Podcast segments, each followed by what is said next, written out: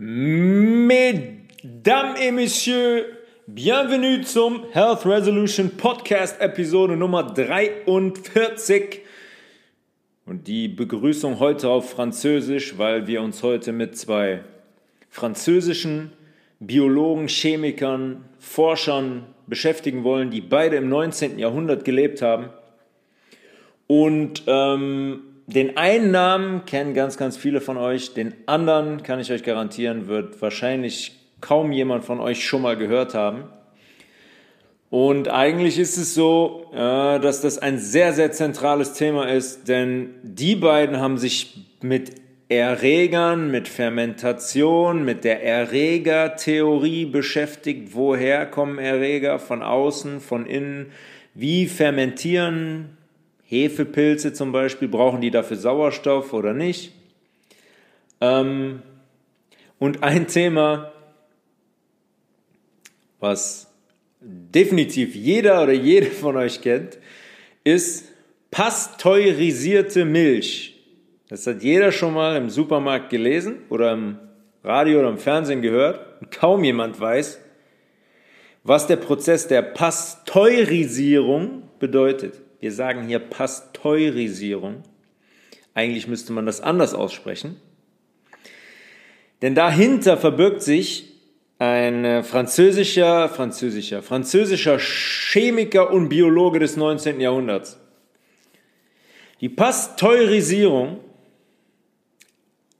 ist die kurzzeitige Erhitzung der Milch, ja, der Kuhmilch, auf über 75 Grad um die Mikroorganismen, Bakterien, Hefen, Pilze jeglicher Art, Parasiten, abzutöten und so länger haltbar zu machen. Die hat dann eine Haltbarkeit von bis zu acht Tagen, geöffnet von zwei bis vier Tagen. Ist nicht wirklich lang. Das wird außerdem auch bei Fruchtsäften, bei so sauer vergorenem Obst und sauer Gemüse angewandt. Ach, fieses Zeug. Will überhaupt niemand essen aus so einer schäbigen Konserve. Interessant ist hierbei, dass man sagt, ja, das wird schonend erhitzt auf über 75 Grad. Wenn ich, wenn ich etwas auf 80 Grad erhitze, dann kann das, was ist daran noch schonend? Die Temperatur ist die Temperatur. 80 Grad sind 80 Grad. Man möchte sagen, durch die Pasteurisierung bleiben die wertvollen Bestandteile der Milch erhalten. Tun sie natürlich nicht. Wenn ich etwas auch nur 20 Sekunden auf 80 Grad erhitze, dann sterben nicht nur die Mikroorganismen, sondern auch meine größtenteils meine Vitaminverbindungen, meine Mineralstoffe, meine Spurenelemente, werden dann auch zugrunde gehen zum größten Teil. Das ist wieder interessant, die Industrie sagt, nee, nee, das bleibt alles erhalten, nur die bösen Erreger gehen, gehen tot. Ja, natürlich ist das kompletter, kompletter Quatsch. Der Name Pasteurisierung geht zurück auf Louis Pasteur. Und deswegen müsste man eigentlich sagen Pasteurisierung. Pasteur wurde 1822 geboren in, in Paris. Und 1854, ohne jetzt zu genau auf seinen Lebenslauf dahinter einzugehen, 1854 wurde Pasteur nach dem Erwerb des Master of Science in Paris zum Dekan als Chemieprofessor an der Universität zu Lille ernannt. Das ist der Kollege, auf den die Pasteurisierung zurückgeht, die wir heute im Supermarkt auf den Milchkanistern finden. Pasteurisierte Milch. Dann gibt es noch homogenisiert, das ist was anderes. Da werden Fett, äh, Fettstrukturen zerstört und so weiter, die auch für die Haltbarkeit, was auch der Haltbarkeit dient.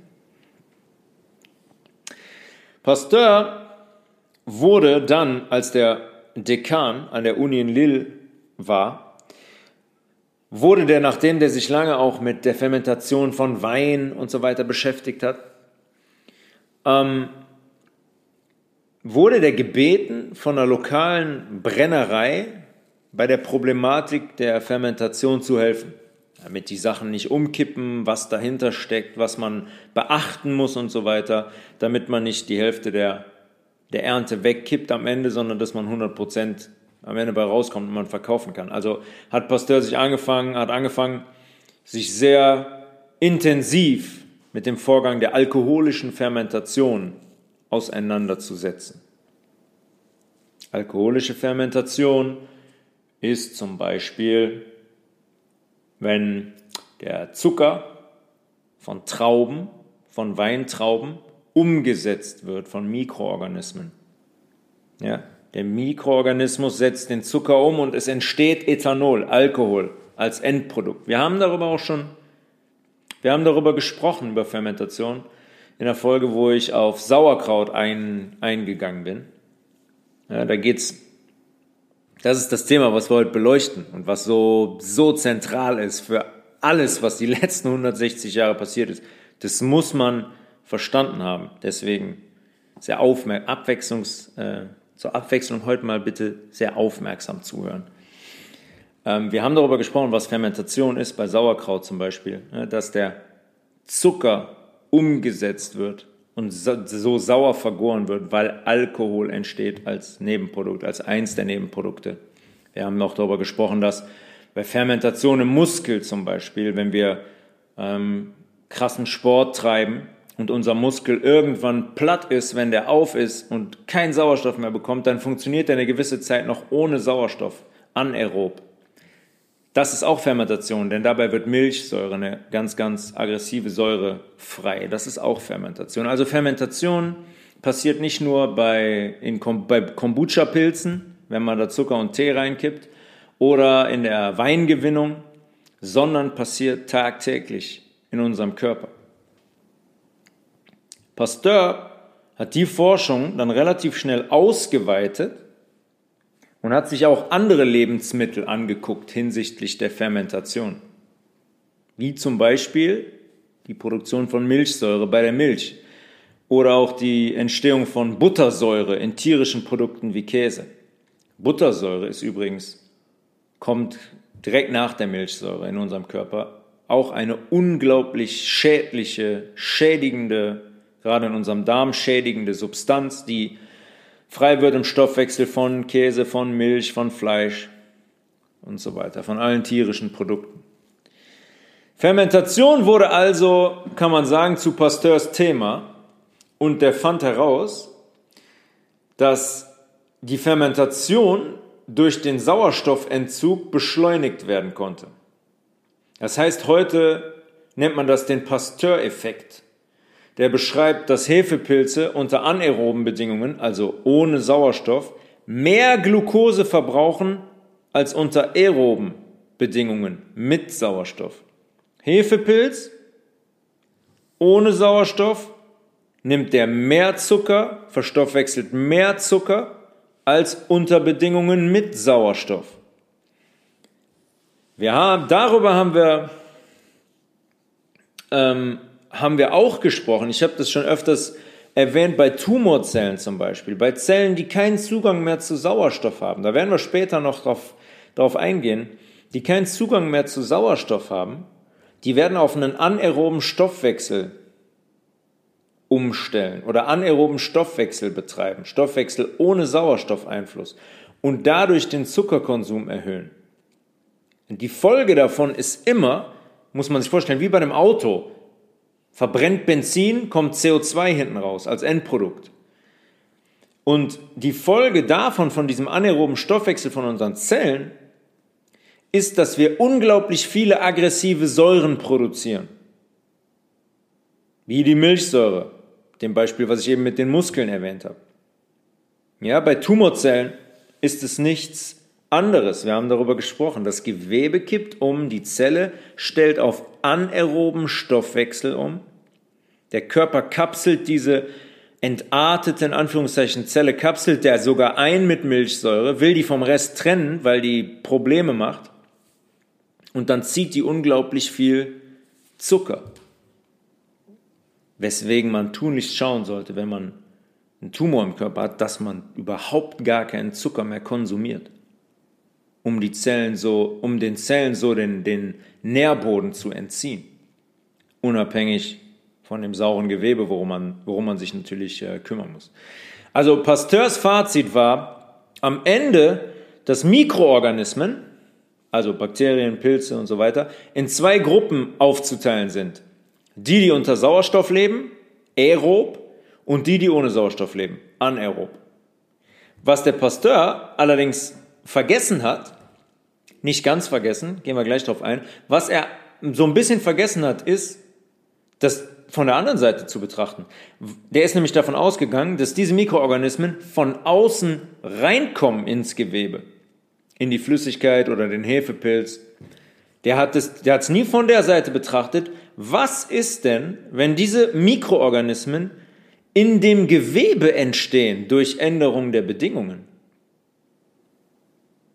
Der ging meistens davon aus, dass die Mikroorganismen, die die Fermentation betreiben, ne, also die Zucker umsetzen und das Ganze verwandeln, schon von Beginn an in der Flüssigkeit vorhanden sind oder durch die Luft hereingetragen werden. Und interessant dabei ist wiederum, dass Pasteur seine Meinung darauf bezogen mehrfach geändert hat. Ja, der selbst hat ähm, Experimente mit Bierhefe zum Beispiel umgesetzt, die den 1858 zu dem Schluss haben kommen lassen, dass diese spontane Entstehung lebender Organismen, dass es die in der Hefe geben muss, gemäß seines Experiments. Weil es in dem Experiment nicht möglich war, dass das Ganze von außen kommt. Und es auch nicht möglich ist, dass es vorher schon drin war. Das heißt, er hat selber von dieser spontanen Entstehung gesprochen. Englisch heißt das Spontaneous Generation. Ja, das ist eine Theorie, die man ganz schnell, ganz weit weggeschoben hat. Kommen wir gleich drauf. Aber er selber hat gesagt, es muss spontane Entstehung geben, sonst macht das keinen Sinn. Und zu der Zeit gab es Wissenschaftler, die sich schon sehr intensiv damit beschäftigt haben, mit der sogenannten Spontaneous Generation, also der spontanen Entstehung von lebendem Material in Gewebe. Und wenn man, wie gesagt, heute danach sucht, da fällt einem direkt auf, wie das als ganz offensichtlich falsch und unwissenschaftlich abgetan wird. Obwohl Kollege Louis Pasteur das selbst herausgefunden hat, in Anführungszeichen, und auch behauptet hat und vertreten hat für einige Jahre. Und der, das große Problem und der Grund, warum Pasteur zum Fähnchen im Wind wurde oder ein Fähnchen im Wind war, ist, dass ein anderer Biologe eindeutig bewiesen hat, 1859, 58 und 59, so in diesem Übergang, dass es diese spontane Entstehung im Gewebe ohne Kontakt mit Sauerstoff wirklich gibt. Und der Mann hieß Pierre-Jacques Antoine Béchamp. Béchamp wurde 1816, also sechs Jahre vor Pasteur, in Bassin geboren und arbeitete Zeit seines Lebens eigentlich an der Universität in Montpellier und studierte das menschliche Blut bis ins absolut kleinste Detail. Ähnlich wie Pasteur in Anlehnung an das Thema Fermentation und das Entstehen und den Wandel von Lebensformen. Ja, das ist ja nichts anderes. Bei Fermentation ähm, findet ein großer Wandel statt von Zellen. Zucker wird umgesetzt, Strukturen verändern sich, neue Dinge entstehen, wie Alkohol zum Beispiel als Fermentationsendprodukt oder Milchsäure. Im Gegensatz zu Pasteur hat der, hat der Béchamp ganz klar die Ansicht vertreten, hat gesagt, pass auf, ähm, Fermentation passiert nicht zwangsweise in Abhängigkeit von Sauerstoff. Und dass diese Mikroorganismen, Bakterien, Pilze und so weiter, sehr wohl im Gewebe selber entstehen können, ohne Sauerstoff ausgesetzt zu sein. Bichon hat also nicht gesagt, ja, Sauerstoff spielt hier überhaupt keine Rolle, sondern er hat gesagt, dass Fermentation ebenfalls in abgeschlossenen Systemen passiert. Und das hat er in zahlreichen Experimenten dokumentiert, die bewiesen haben, dass Fermentation auch unabhängig vom Sauerstoffkontakt stattfindet. Und wenn man jetzt mal überlegt, leben wir eigentlich auch damit? Also wenn man, man kann ja Dinge zum Beispiel vakuumiert verpacken. Man kann was verpacken und kann dem Gefäß mit Gerätschaften den Sauerstoff entziehen, um so die Haltbarkeit zu verlängern. Ich kann die verlängern, die Haltbarkeit, aber irgendwann beginnt die Fermentation in den Produkten trotzdem. Das heißt, es ist kein Sauerstoff mehr da, aber es beginnt trotzdem die Fermentation. Wir benutzen also Dinge, die Pasteur ganz klar entlarven und widerlegen, weil das macht überhaupt gar keinen Sinn. Wenn das so wäre, könnte ich hingehen und bei einer Milchpackung zum Beispiel, bevor ich die abfülle, ja, oder am Ende kann ich den Sauerstoff entziehen. Und da habe ich keinen Sauerstoff mehr drin. Das heißt, die müsste ja ewig haltbar sein. Ist die aber nicht. Das heißt, es kann nicht stimmen. Und Béchamps Forschung führte zu einer Entdeckung, die eigentlich schon vor 160 Jahren, ein bisschen mehr, 1858, 1859, der, äh, der Durchbruch war, also im Verständnis der lebendigen Materie. Der hat nämlich entdeckt, dass es lebende enzymatische Strukturen gibt, die die Grundlagen allen Lebens darstellen. Und der hat die Microzymas genannt. Ne? Enzym, aber in sehr, sehr klein. Mikrozymas quasi. Microzymas. Winzige Enzyme. Und er hat damit gezeigt, dass ähm, die Triebkräfte der Fermentation sich schon in diesem fermentierenden Gewebe befinden. Beispiel Trauben und Wein. Da hat er ein Experiment gemacht. Wenn Trauben jetzt gepflückt werden und dann wird ja so ein Traubenmost hergestellt, der wird dann fermentiert. Ja? Das heißt, da wird nichts zugesetzt. Die Hefen die Pilze befinden sich schon bei der Verarbeitung zum Most auf natürliche Art und Weise an und in der Traube. Jetzt wird wieder der Zucker der Traube verstoffwechselt und Alkohol entsteht als Nebenprodukt. Und dieser Stoffwechsel wird von den Microzymas betrieben. Die sind der Katalysator da drin, die die Fermentation in Gang bringen, die diesen Wandel vollziehen.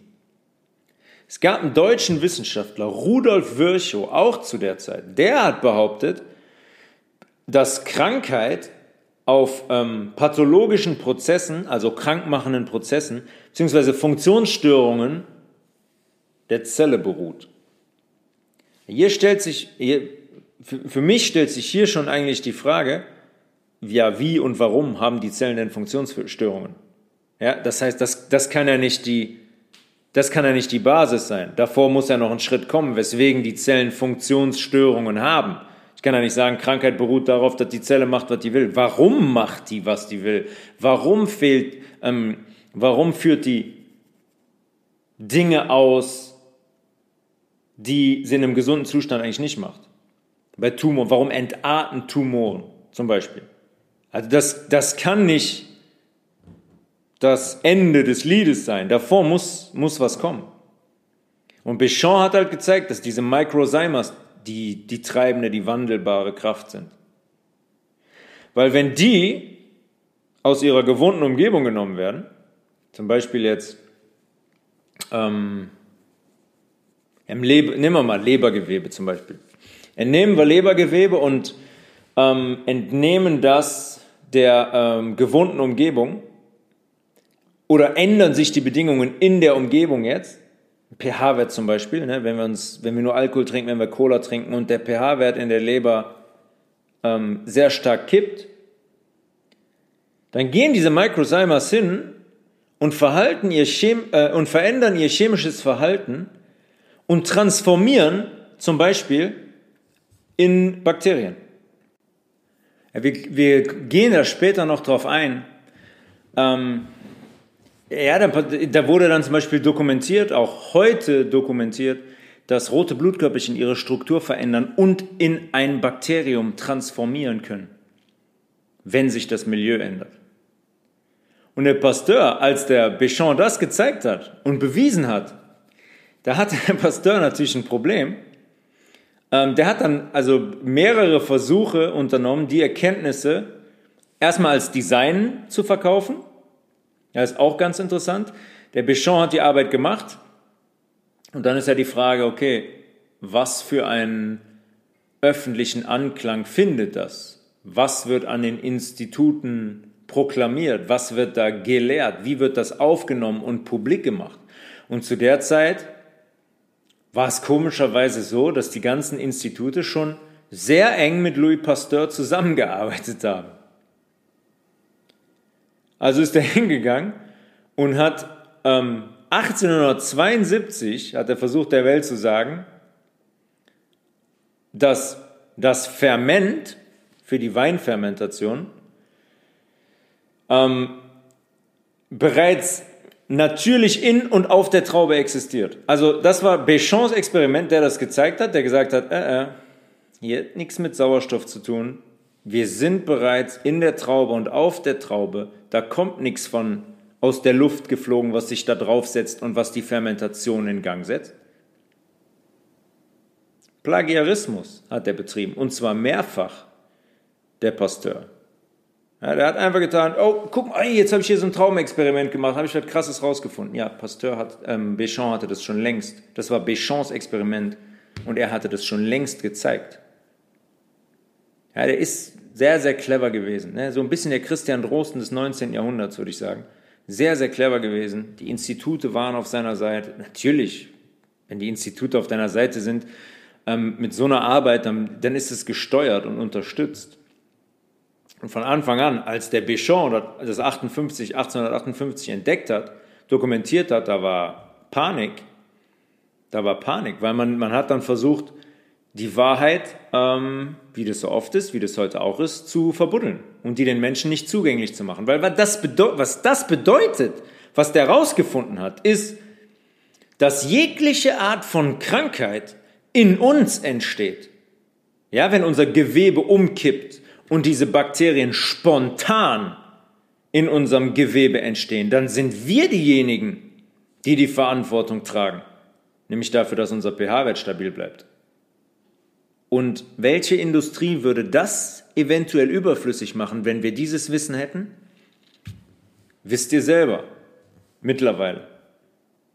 Der hat dann sogar 1863, vor 1872, hat er sogar versucht, nach der Entdeckung der Microzymas 1859 von Béchamp hat der Pasteur sogar versucht, vier Jahre später, diese Microzyma-Entdeckung zu widerlegen. Der wollte zeigen, dass Milch zum Beispiel sich nicht ändert, wenn kein Kontakt mit Luft besteht, genau wie Blut. Natürlich erfolglos. Wie ich gerade gesagt habe, wenn ich Flüssigkeit in Vakuum packe, wird die trotzdem schlecht, die Milch nach einer Zeit weil die Fermentation da drin beginnt und unabhängig von Sauerstoff stattfindet. Ja, Panik, Panikversuch vom Pasteur, der seine öffentliche Aufmerksamkeit versucht hat zu nutzen, was er auch geschafft hat. Ja, was er geschafft hat. Die, heute gibt es über, über 30 Institute auf der Welt, die nach ihm benannt sind. Ganz zu schweigen von Straßennamen und was weiß ich nicht was. Ja, daran kann man schon sehen, wie, wie, wie, das wie diese Lüge bis heute gepusht wird, wie essentiell die ist für all die Systeme, die heute bestehen. Im Kühlschrank zum Beispiel ist es, ist es ganz ähnlich.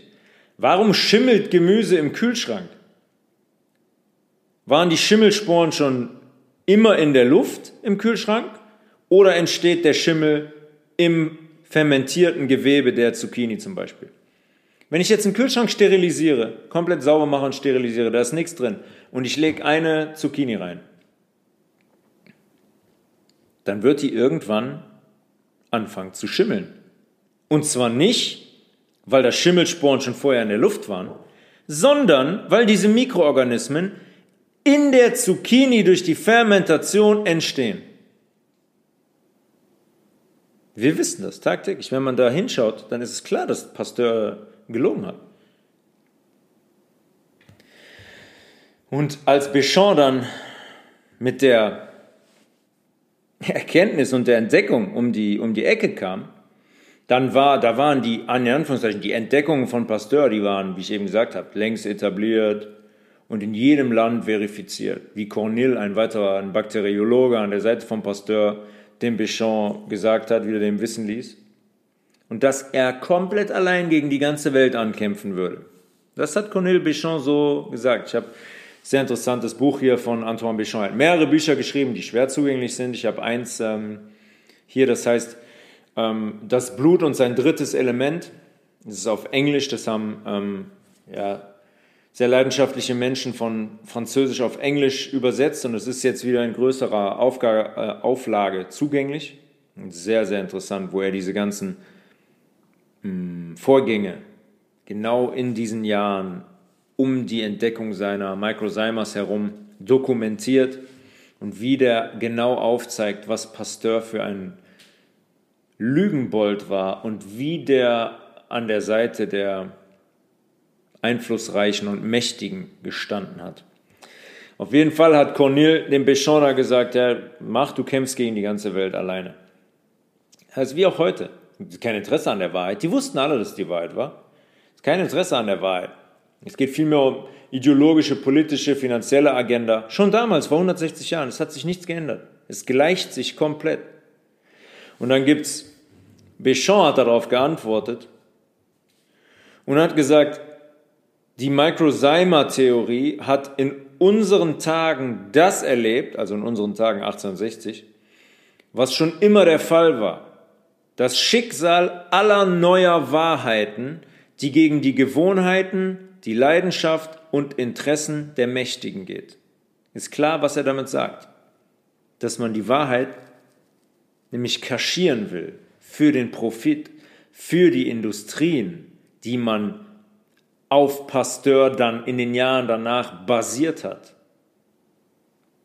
Die Wahrheit von Béchamp wurde versteckt und verschüttet. Versteckt und verschüttet. Die ist sogar auf dem Index gelandet der katholischen Kirche damals. Und Pasteurs Lüge wurde in den Instituten gelehrt. Und wir müssen uns nichts vormachen. Auf diesen angeblichen Erkenntnissen, auf der Lüge von Pasteur, basiert heute die komplette Infektions- und Erregertheorie. Ja, muss ich euch ja nicht sagen, seit zwei Jahren. Erreger kommen von außen, über die Luft und Sekrete anderer Menschen in uns rein. Da verursachen die dann Krankheiten, ne? Aerosole, durch die Luft eingeatmet, up und schon liegst du im Bett und hast 40 Fieber. Die Fermentation in unserem eigenen Gewebe spielte nie wieder eine Rolle. Geht hin und fragt einen Schulmediziner nach Säurebasenhaushalt, nach einem sauren Gewebe und was da drin passiert. Jeder, der sich auch nur ein bisschen damit beschäftigt, wird sofort feststellen, ja, das ist das Einzige, was Sinn macht, das ist das Einzige, was logisch ist. Und diese Menschen wie Béchamp zum Beispiel haben das vor 160 Jahren gezeigt. Und ganz klar, dass ab den 1870ern der Pasteur sich dann damit beschäftigt hat, wie man, wie man die ganzen Erreger, die ja von außen kommen, durch die Luft kommen, wie man die abwehren kann. Was hat der dann gemacht, der Kerl? Der war die Basis für Impfstoffe. Der hat, ist dann hingegangen und hat einen Impfstoff entwickelt gegen Tollwut. Kleine Anekdote, Tollwut. Ich habe da letztens davon gesprochen, dass in diesem Corona-Ausschuss der Wodak dann zu Andy Kaufmann gesagt hat, der in 25 Minuten ganz klar hingelegt hat, dass die ganze Virolo Virologie eine Lüge ist, hat er doch gesagt, ja, aber was ist denn dann Tollwut? Und dann habe ich mich gefragt, ja, was? Und da hat Andy Kaufmann gesagt, ja, das ist vollkommen egal, ähm, du musst mir in dem Speichel des Hundes ein Virus nachweisen, ein Tollwutvirus, sonst existiert das nicht. Und dann habe ich mich mal damit auseinandergesetzt, ein bisschen auch mit Tollwut, habe mal ein bisschen geschaut, so in die Statistik und so weiter und habe festgestellt, dass in den letzten 25 Jahren in Deutschland fünf Tollwutfälle gab. Fünf Fälle. Und da muss ich mich ja fragen, okay, warte mal, wenn, wenn das ein Erreger ist und der da ist, natürlich nur bei streunenden Katzen und Hunden und Ratten, klar. Der geht nie auf den, der geht nie auf den Mensch über, nur über Bisse. Wo ist denn der dann eigentlich? Fünf Fälle. Das ist ja, ist ja lachhaft. Also man hat eigentlich gar keine belastbaren Zahlen über die Symptome. Gibt es eigentlich überhaupt Menschen in Deutschland, die schon mal von einem tollwütigen Fuchs gebissen wurden und wo man nichts gemacht hat, wo sich dann diese Krankheit wirklich entwickelt hat, dass er Schaum vorm Mund hatte und in Lähmungszustand gegangen ist und dann erstickt ist? Gab es die schon mal? Hat die irgendwer dokumentiert? Nur mal so ein, nur mal so ein Anstoß. Ich kann euch nur, ich kann euch sicher sagen, mit Viren hat das nichts zu tun. Ja? Das hat erst was mit Viren zu tun, wenn jemand den Speichel von einem tollwütigen Hund nimmt und ein Virus isoliert. Und nicht, zwar nicht das aus dem Computer, das komplette Virus. Ähm ja, und das Interessanteste an Pasteur, da kam noch Robert Koch dazu, ne, der nächste Lügner, der dann ähm, auch, der sich da eingereiht hat mit Pasteur und dann er hat das erste ähm, Bakterium isoliert das war, glaube ich, ein, ja, Tuberkulose, Tuberkulosebakterium. Und der ist dann in die gleiche Richtung marschiert. Und Impfung, ja, das sind die Erreger, davon müssen wir uns schützen und was weiß ich nicht was. Ähm, und Pasteur hat dann kurz vor seinem Ableben, hat er dann zugegeben, dass die Mikrobe nichts ist und das Milieu, das Terrain alles ist womit er zugegeben hat, dass sein komplettes Leben, seine komplette, in Anführungszeichen, wissenschaftliche Arbeit eine Lüge war. Das Milieu entscheidet darüber, was passiert. Und nicht eine Mikrobe von außen, die uns von außen krank macht und das Milieu zerstört. Es ist genau andersrum. Das, was Béchamp rausgefunden hat, hat er selber dann zugegeben. Was passiert heute? 120 Jahre nach dem Tod von Pasteur, es wird immer noch seine Lüge gelehrt. Wo, warum wird es nicht gelehrt? Warum ist das kein Thema, dass der Mann selber gesagt hat, dass es nicht stimmt?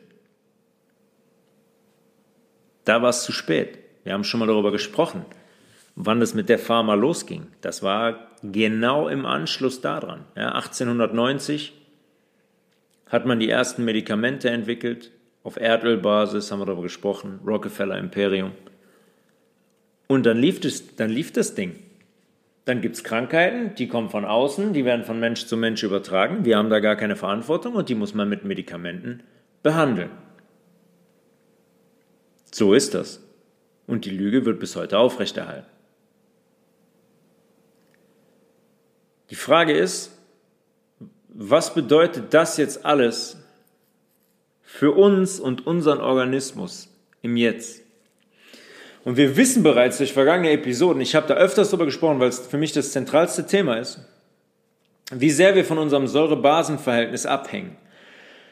Und auch wie wichtig das ist, unseren optimalen pH-Wert von 8,4 in unserem Zwischenzellraum im Gewebe aufrechtzuerhalten mit dem, was wir essen und trinken. Und der Zusammenhang und die Entdeckungen von Monsieur Béchamp stehen in direktem Zusammenhang und bilden den Schlüssel zum Verständnis unseres Körpers. Das ist wirklich der Schlüssel. Wenn man das einmal verstanden hat, weiß man, was man zu tun hat, um sich gesund zu erhalten. Ganz einfach. Und dann gibt es auch kein mehr, oh, Erreger kommen von außen, die fliegen durch die Luft, meine Kinder haben aus dem Kindergarten wieder was mit nach Hause gebracht. Nee, wenn das eigene Milieu passt, ist Krankheit unmöglich. Unmöglich. Ich möchte da jetzt noch eine dritte Person mit reinnehmen, mit dem ich mich sehr intensiv beschäftigt habe und der für mich einer der inspirierendsten, mutigsten Menschen in diesem Sektor ist.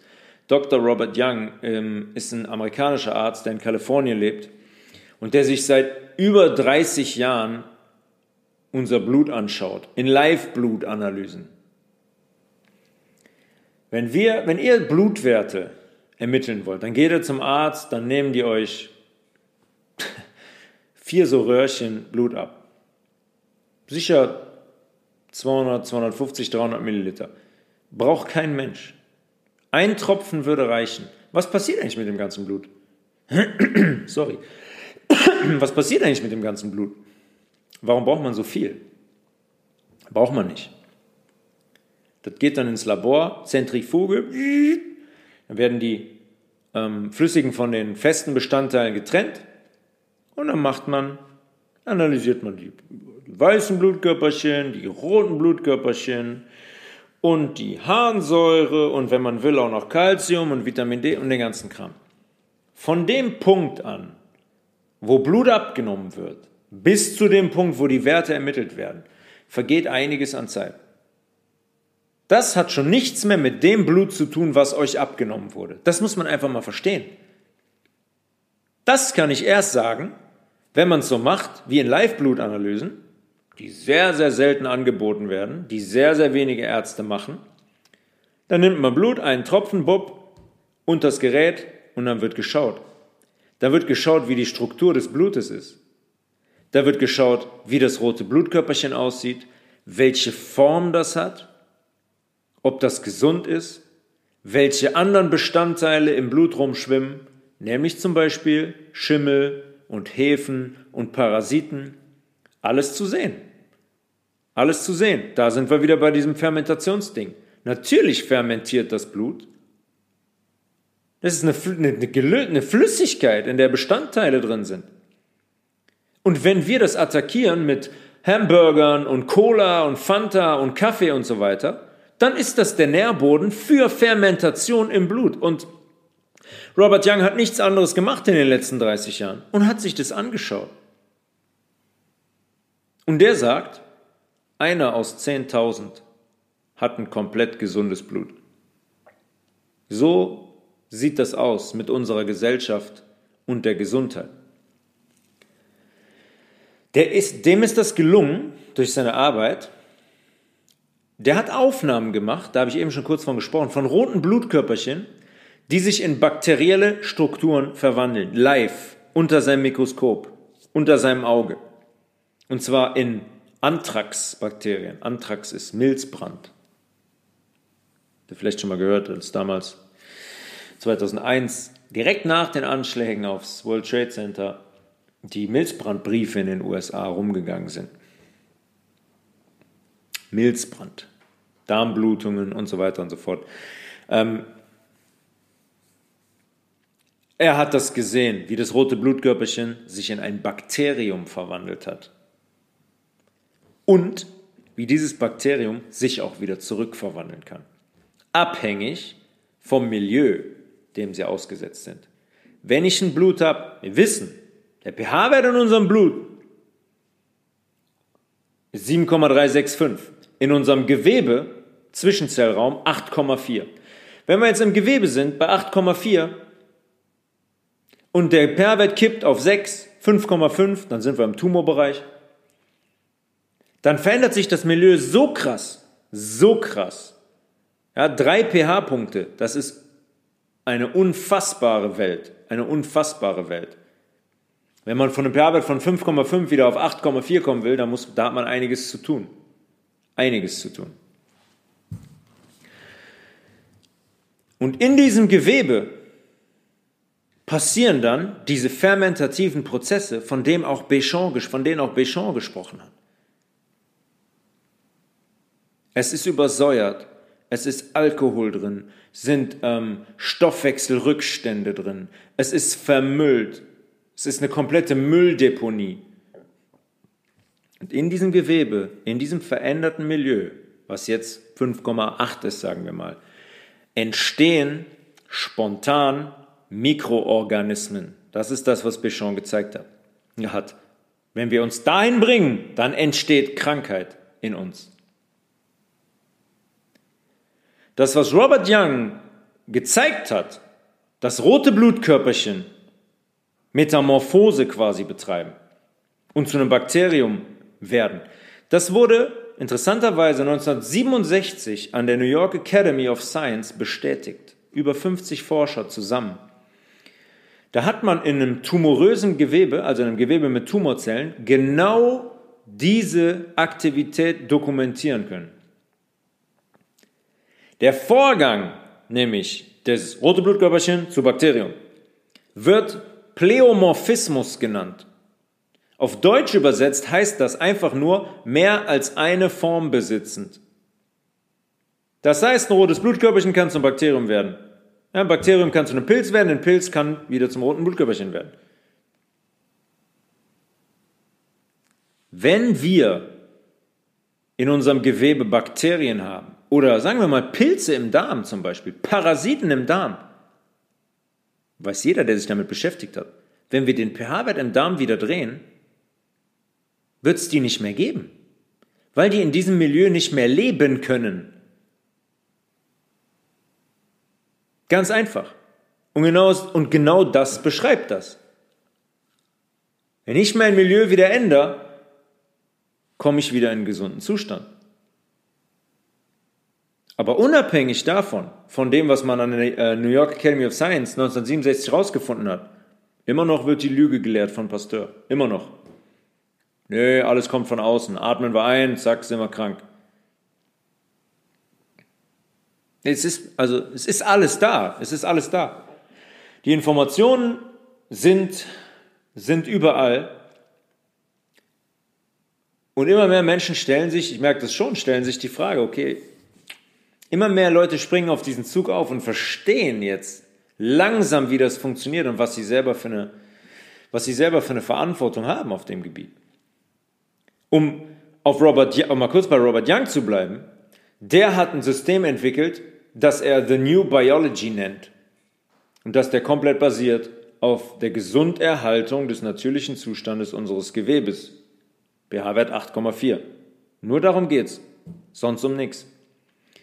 Robert Young hat, oh, der, also, ich muss wirklich den Hut ähm, vor solchen Menschen ziehen. Ich denke, er ist da ein Unikat in der Richtung. Der war ähm, an der University of California, hat er wirklich Menschen gefunden, die ein Behandlungskonzept für Tumorpatienten mit ihm erstellen wollten, basierend auf seinen Erkenntnissen. Bis zu dem Zeitpunkt, an dem gewisse Leute davon Wind bekommen haben. Und dann wurde Robert Young festgenommen. Zweimal wurde der festgenommen. Und er hat immer weitergemacht, weil er genau wusste, dass das die Wahrheit ist. Und weil er sich für die Wahrheit eingesetzt hat, komme was wolle. Und ich muss sagen, erstens bin ich sehr dankbar, dass ich auf ihn gestoßen bin. Und zweitens ist es krass, weil Robert Young hingegangen ist, nachdem der dieses rote Blutkörperchen dokumentiert hat auf Video, was sich in einen Erreger verwandelt, dann war der in Paris in der Bibliothek und ist, hat sich die Arbeiten von Antoine Béchamp besorgt. Der hat gesagt, ich will die haben und der hat die bekommen. Er kannte ihn vorher nicht. Er hat das unabhängig von ihm beobachtet. Er hat quasi Béchamps Arbeit verifiziert, bevor er Béchamp kannte. Und dann hat er, die Sachen, hat er sich die Sachen besorgt in Paris und ähm, ja, ist aus dem Staunen nicht mehr rausgekommen, dass dieser Mann 1859 ganz klar gezeigt hat, was er gerade 150 Jahre später unter seinem Mikroskop gesehen hat. Es ist der wichtigste Zusammenhang. Ja? Ist unsere Aufgabe, dafür zu sorgen, dass der pH-Wert unseres Körpers in seinem gesunden, natürlichen Zustand bleibt. Jeden Tag. Wir waren in der letzten Folge bei Disziplin und Konsequenz. Das hängt von unserem Wissen, von unserer Konsequenz ab. Ob wir es durchziehen oder ob wir so weitermachen wie bisher und sagen, okay, wir machen weiter mit Zucker, mit Alkohol, mit Kaffee, mit Fleisch, mit Milch, mit Käse. Machen einfach so weiter. Weil wir wollen ja weiter krank bleiben und krank werden und uns von dieser von dem korrupten, kriminellen Schulmedizin- und Pharmakonstrukt wollen wir uns weiter regieren lassen. Einzig und allein unsere Ernährungsweise, uns, auch, unsere, auch unsere Denkweise und unser, seelische, unser seelischer Zustand entscheiden darüber, ob wir in diesem gesunden Zustand von 8,4 bleiben oder ob der sich ändert. Wenn der sich ändert, dann schaffen wir den Nährboden für das, was Béchamp entdeckt hat und Robert Young dokumentiert hat. Dann wird es problematisch. Dann fermentiert unser Gewebe. Dann gibt es eine spontane Entstehung durch Fermentation, angetrieben von diesen kleinsten Einheiten, den Microzymers. Und dann entstehen Erreger in uns. In uns entstehen die.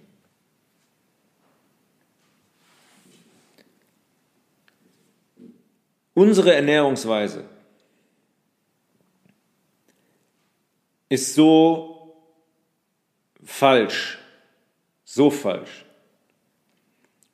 dass eigentlich bei dem, was wir essen, muss man nur verwundert sein, dass nicht mehr Menschen tagtäglich tot umfallen.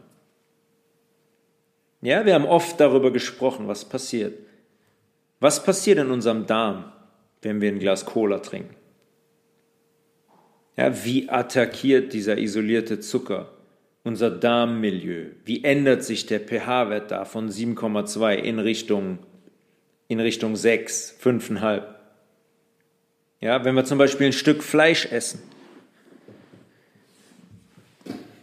dann ist das wie bei den Versuchen, die Bichon gemacht hat, im Kleinen. Wenn zum Beispiel gewisse Strukturen von Hefepilzen, sage ich mal, Zucker umsetzen. Da entsteht ein Nebenprodukt oder bei der Fermentation von Wein. Der Alkohol, der da entsteht, wenn ihr eine Flasche Wein aufmacht, ist Alkohol drin, durch die Fermentation. Bei uns im Darm passiert das Gleiche. Wenn wir ein Stück Fleisch essen, dann entsteht zum Beispiel Buttersäure und Schwefelsäure bei uns im Darm. Durch dieses tote, vergiftete Gewebe. Und das sind zwei Säuren, die haben die haben einen pH-Wert von knapp 4. Flüssigkeiten, diese Säuren mit einem pH-Wert von 4 in einem System, wo eigentlich ein pH-Wert von 7,2 herrscht. Ja, was passiert da wohl mit der Zeit? Die attackieren alles. Die attackieren unsere Schleimhaut, haben wir auch schon so oft drüber gesprochen, wo unser Immunsystem sitzt, wo unsere Intoleranzen, Histaminintoleranzen und so weiter ausgelöst werden. Wo mit der Zeit, weil die zerfressen werden von diesen aggressiven Säuren, ähm, Löcher entstehen. Was wiederum zur Folge hat, dass Dinge unverdaut in unser Blut kommen. Jetzt sind wir im Blut. Und jetzt kommen wir mal zurück zu Béchamp kurz. Diese Proteine, die dann unverdaut ins Blut gehen, die sind ein Riesenproblem in unserem Blut. So eine Struktur in unserem Blut ist ein riesiges Problem. Das muss der Körper erstmal runterbrechen.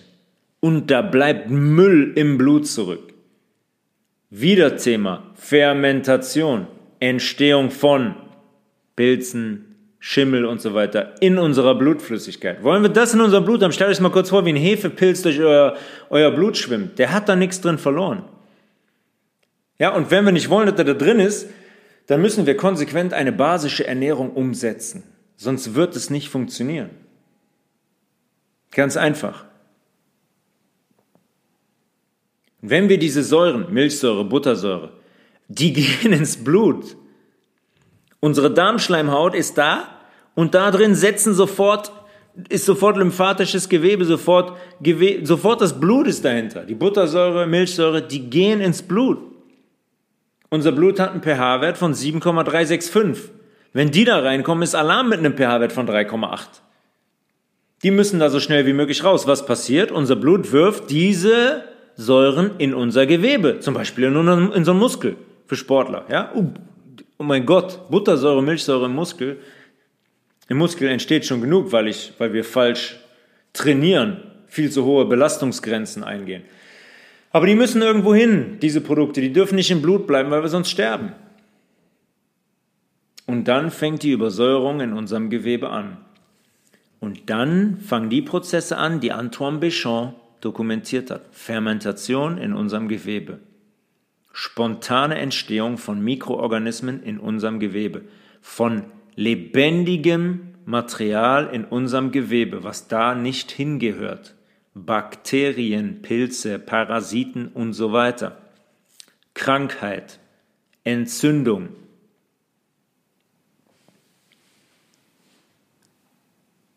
Ja, wir müssen damit aufhören. Wir können nicht, wir müssen aufhören, Fleisch zu essen. Wir müssen aufhören, Milch zu trinken. Wir müssen aufhören, Eier zu essen. Eier, Eier übrigens, das ist absolut Robert Young, seine Blutanalysen, das dreckigste Produkt, was wir essen können. In Anführungszeichen, dreckigste, natürlichste Produkt, was wir essen können. 37 Millionen pathologische Mikroorganismen in einem Ei. Der sagt, bis sich unser Blut gereinigt hat von einem Ei, dauert es mitunter 14 bis 16 Stunden. Der hat auch gezeigt, wie zum Beispiel, was, passiert, was im Blut passiert nach isoliertem Zuckerkonsum. Ja? zum Beispiel euer Kind, wie das immer so ist bei Kindern, isst morgens ein weißes Toast mit Nutella. Isolierter Zucker durch und durch. Kommt ins, kommt ins Blut und dann frieren die weißen Blutkörperchen ein. Die gehen in eine Schockstarre von drei bis vier Stunden. Unsere weißen Blutkörperchen sind unsere Staubsauger. Die sind immer im Blut, nehmen hier was auf, da ist Dreck, da ist ein Gift, bauen das ab, halten unser Blut sauber. Sorgen dafür, dass unser Blut als Flüssigkeit nicht fermentieren kann. Jetzt bekommen Kinder weißes Toast mit Nutella und haben danach weiße Blutkörperchen, die vier Stunden lang in einer Schockstarre sind und nicht funktionieren. Und dann Anführungszeichen, bringen die immer was mit nach Hause. Ja, die haben kein Immunsystem für die nächsten vier Stunden. Da räumt niemand auf. Was passiert wohl, auch schon in so jungen Körpern? Ja, die vermüllen mehr und mehr bei der Art und Weise, wie die meisten Kinder großgezogen werden und wie die meisten Kinder essen. Und dann gibt's Entstehung von Erregern in diesen Kindern. In diesen Kindern, nicht von den anderen Kindern.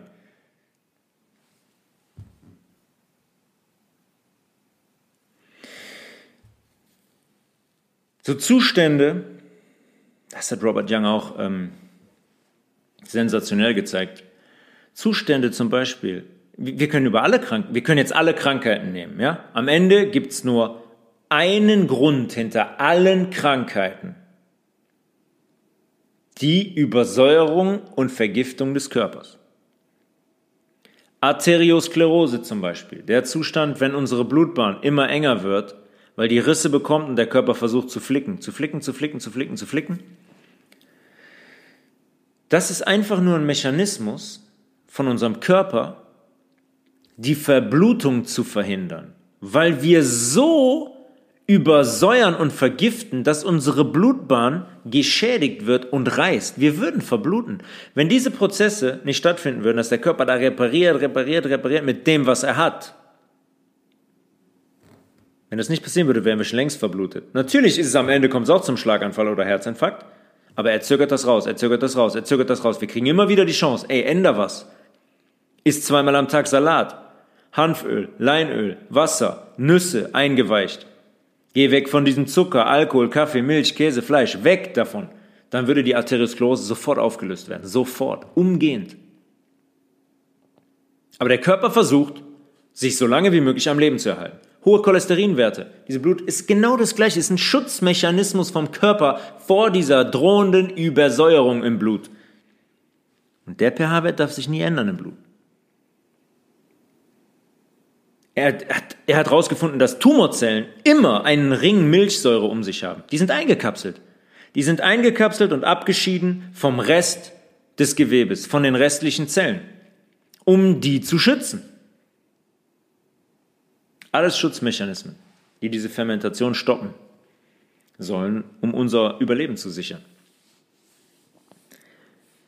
Vor 160 Jahren hat uns also ein Mann die Zusammenhänge in unserem Körper ganz klar aufgezeigt. Der hat uns durch seine Arbeit gezeigt, wie wir unsere Gesundheit quasi komplett selbstverantwortlich erhalten und sicherstellen können.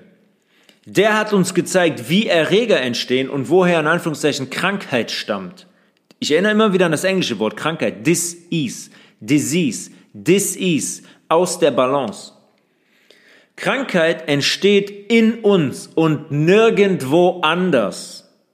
Und zwar durch die Fermentation unserer eigenen Körperflüssigkeiten und die Entstehung von in Anführungszeichen Erregern, von Mikroorganismen, Bakterien, Pilzen, Parasiten und so weiter die als Folge dieser Fermentation entstehen.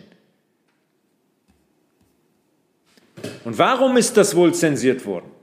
Warum hat man so schnell wie möglich versucht, Béchamp zu begraben und seine Arbeit? Warum ist er auf dem Index gelandet?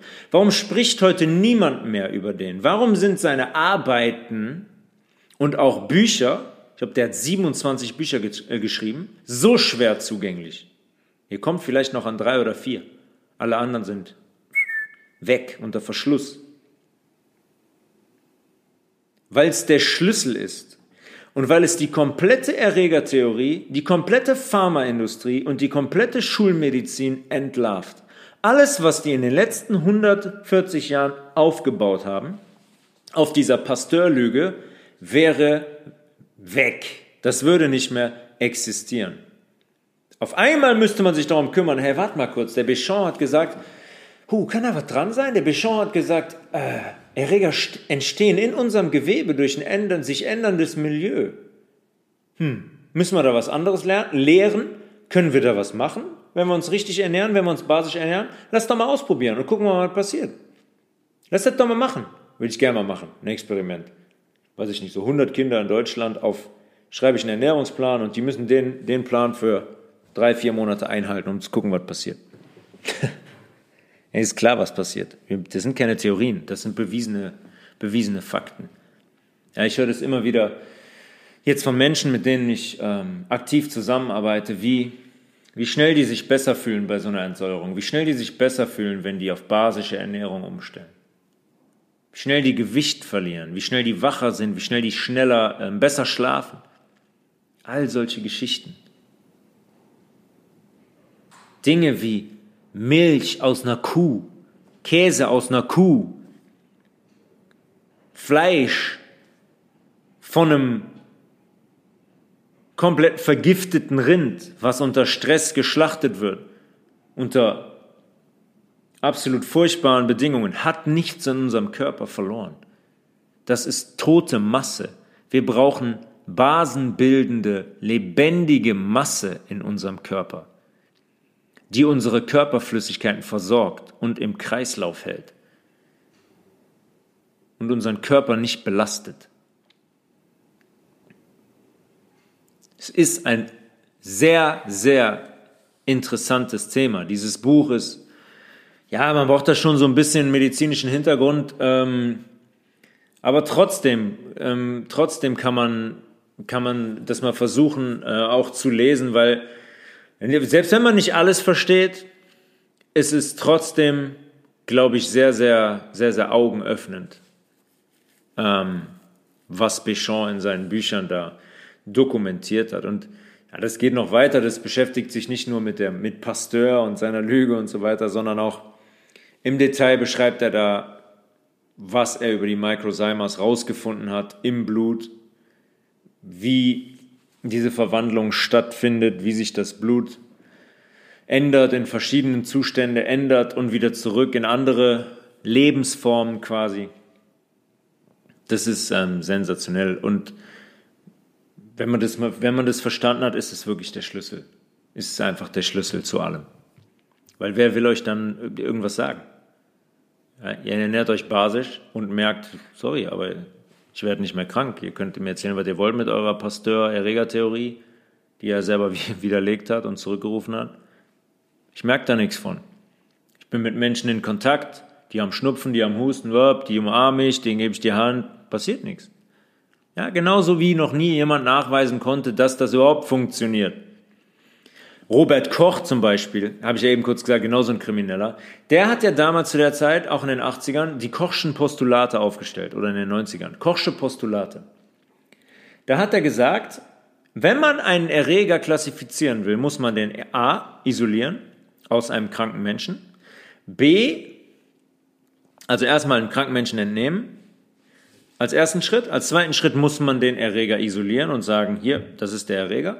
Im dritten Schritt muss man diesen Erreger einem anderen Menschen verabreichen und der muss die gleichen Symptome bekommen wie der Mensch, den man den ähm, Erreger entnommen hat. Und jetzt können wir mal fragen, wie oft das seit Aufstellung dieser Kochschen Postulate in den letzten 140 Jahren passiert ist. Nicht ein einziges Mal. Nicht ein einziges Mal. Deren eigenen Theorien befolgen die nicht. Folgen die einfach nicht. Machen das nicht. Obwohl der große Robert Koch, ne, oh, Robert Koch Institut und so weiter. Klar, dieses Institut nach einem Lügner benannt worden. Pasteur Institut, über 30, wie gesagt, auf der Welt, nach diesem Lügner benannt worden. Ja, wir, leben, wir leben in der Lüge, aber diese Kochschen Postulate sind überhaupt nicht erfüllt. Noch nie. Noch nie. Ja, und schon gar nicht in den letzten zwei Jahren.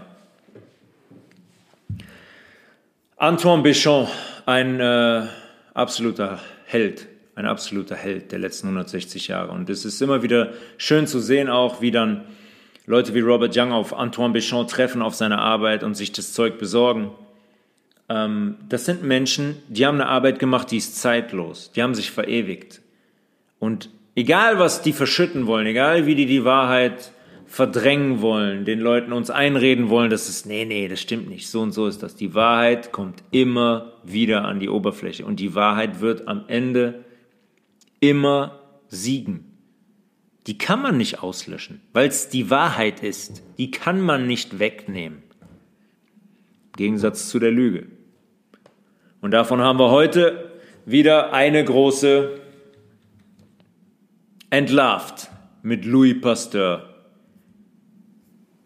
einem der größten Schwindler, einem Schwindler mit den größten Konsequenzen für uns bis heute noch, 160 Jahre später.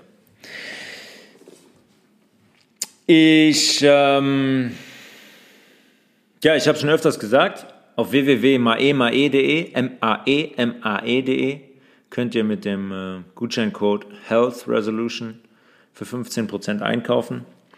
In meinem Online-Shop ähm, Wer entsäuern möchte, wer entgiften möchte, wer eine Ernährungsumstellung machen möchte, wer noch mehr erfahren möchte auch über dieses Thema, kann mich jederzeit gerne kontaktieren unter tobias.levels at healthresolution.de. Ähm, und dann können wir sehr, sehr gerne eine Zusammenarbeit starten. Ich kann es nur jedem empfehlen. Ich äh, möchte da jedem helfen. Es, es ändert wirklich es ändert wirklich alles, den eigenen Körper, das Leben, wie man, wie man denkt, wie, wie man sich fühlt ja, das muss man einfach, das muss man einfach machen, damit man es wirklich dann auch erfährt. Da kann ich lange drüber reden, aber und auch die Hintergründe schildern, aber man muss es wirklich machen, um das zu erfahren. Ich wünsche euch ein ähm, sehr, sehr schönes Wochenende. Waldkraft habe ich noch vergessen. Wer Nahrungsergänzungsmittel braucht, www.waldkraft.bio. Da auch mit dem Code Health Resolution könnt ihr 10% sparen. Ich wünsche euch ein schönes Wochenende. Wir hören uns wieder zur Episode Nummer 44. Und bis dahin sage ich alles Gute. Peace.